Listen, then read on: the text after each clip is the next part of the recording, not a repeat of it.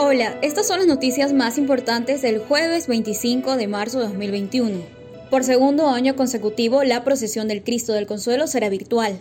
La policía encontró armas, drogas y celulares en la Penny de Guayaquil. Llegó otro lote de Pfizer en medio de la polémica por el plan vacunarse. En deportes, se cumplió un año desde que los goles se dejaron de celebrar en los estadios.